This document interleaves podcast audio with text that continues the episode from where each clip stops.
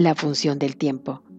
Apartado cuarto del capítulo 13 del texto de un curso de milagros. Y ahora, la razón por la que tienes miedo de este curso debiera ser evidente. Pues este es un curso acerca del amor, ya que es un curso acerca de ti. Se te ha dicho que tu función en este mundo es curar y que tu función en el cielo es crear. El ego te enseña que tu función en la tierra es destruir y que no tienes ninguna función en el cielo.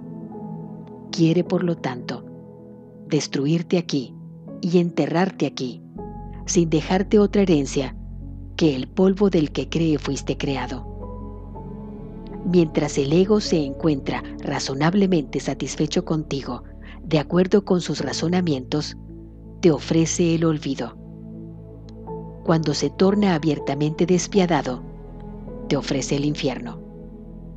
No obstante, ni el olvido ni el infierno te resultan tan inaceptables como el cielo.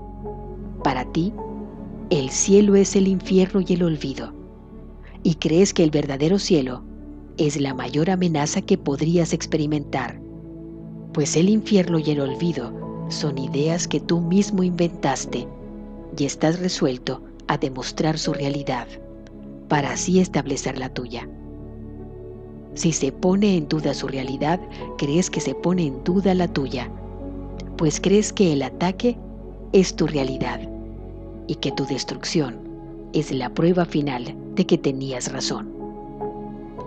Dadas las circunstancias, ¿no sería más deseable estar equivocado, aparte del hecho de que, en efecto, lo estás? Aunque tal vez se podría argumentar que la muerte indica que antes hubo vida, nadie sostendría que prueba que la vida existe. Incluso la vida previa a la que la muerte parece señalar habría sido inútil si tan solo hubiera desembocado en la muerte y necesitara de ésta para probar que existió. Pones en duda el cielo, pero no pones en duda la muerte. No obstante, podría sanar y ser sanado si la pusieras en duda y aunque no sabes lo que es el cielo, ¿no sería este más deseable que la muerte? Has sido tan selectivo con respecto a lo que pones en duda como con respecto a lo que percibes. Una mente receptiva es mucho más honesta que eso. El ego tiene una extraña noción del tiempo, y esa podría muy bien ser la primera de sus nociones que empiezas a poner en duda. Para el ego, el pasado es importantísimo y en última instancia, cree que es el único aspecto del tiempo que tiene significado. Recuerda que el hincapié que el ego hace en la culpa le permite asegurar su continuidad al hacer que el futuro sea igual que el pasado, eludiendo de esa manera el presente. La noción de pagar por el pasado en el futuro hace que el pasado se vuelva el factor determinante del futuro convirtiéndolos así en un continuo sin la intervención del presente, pues el ego considera que el presente es tan solo una breve transición hacia el futuro, en la que lleva el pasado hasta el futuro al interpretar el presente en función del pasado. El ahora no significa nada para el ego. El presente tan solo le recuerda viejas heridas y reacciona ante él como si fuera el pasado. El ego no puede tolerar que te liberes del pasado, y aunque éste ya pasó, el ego trata de proteger su propia imagen reaccionando como si todavía estuviera aquí. Dicta tus reacciones hacia aquellos con los que te encuentras en el presente, tomando como punto de referencia el pasado, empañando así su realidad actual. De hecho, si sigues los dictados del ego, reaccionarás ante tu hermano como si se tratase de otra persona, y esto sin duda te impedirá conocerlo tal como es. Y recibirás mensajes de él basados en tu propio pasado, porque al hacer que el pasado cobre realidad en el presente, no te permitirás a ti mismo dejarlo atrás. De este modo, tú mismo te niegas el mensaje de liberación que cada uno de tus hermanos te ofrece ahora. De las sombrías figuras del pasado es precisamente de las que tienes que escapar. No son reales y no pueden ejercer ningún dominio sobre ti a menos que las lleves contigo. Son las portadoras de las áreas de dolor que hay en tu mente y te incitan a atacar en el presente como represalia por un pasado que ya no existe.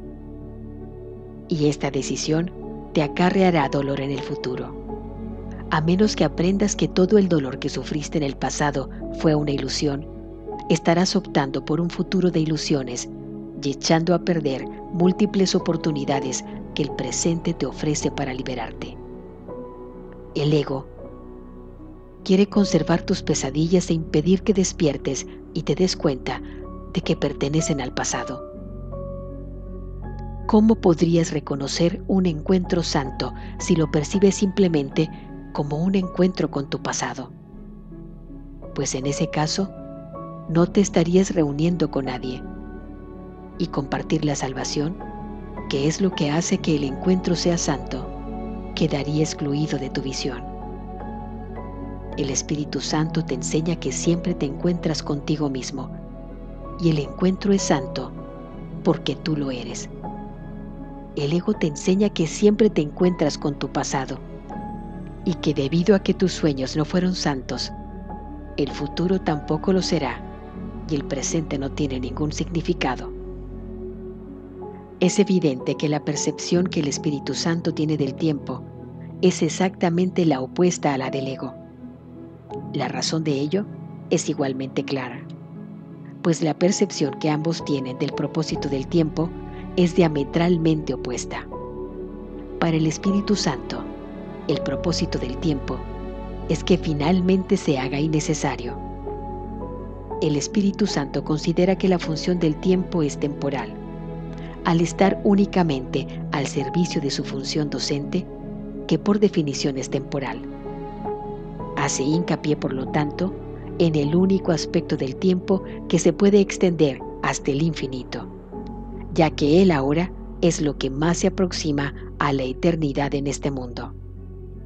En la realidad del ahora, sin pasado ni futuro, es donde se puede empezar a apreciar lo que es la eternidad, pues solo el ahora está aquí, y solo el ahora ofrece las oportunidades de los encuentros santos en los que se puede encontrar la salvación.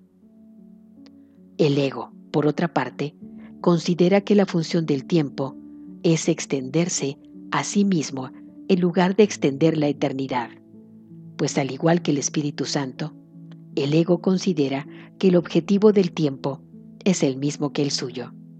El único propósito que el ego percibe en el tiempo es que bajo su dirección haya continuidad entre pasado y futuro y que el presente quede excluido a fin de que no se pueda abrir ninguna brecha en su propia continuidad. Su continuidad, por consiguiente, te mantiene en el tiempo, mientras que el Espíritu Santo quiere liberarte de él.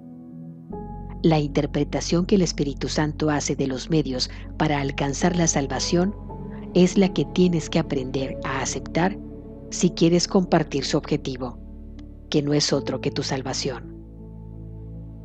Tú también interpretarás la función del tiempo según interpretes la tuya. Si aceptas que tu función en el mundo del tiempo es curar, harás hincapié únicamente en el aspecto del tiempo en el que la curación puede tener lugar. La curación no se puede llevar a cabo en el pasado. Tiene que llevarse a cabo en el presente para así liberar el futuro. Esta interpretación vincula el futuro al presente y extiende el presente en vez del pasado. Mas si crees que tu función es destruir, perderás de vista al presente y te aferrarás al pasado a fin de asegurar un futuro destructivo. Y el tiempo será tal como tú lo interpretes, pues de por sí no es nada.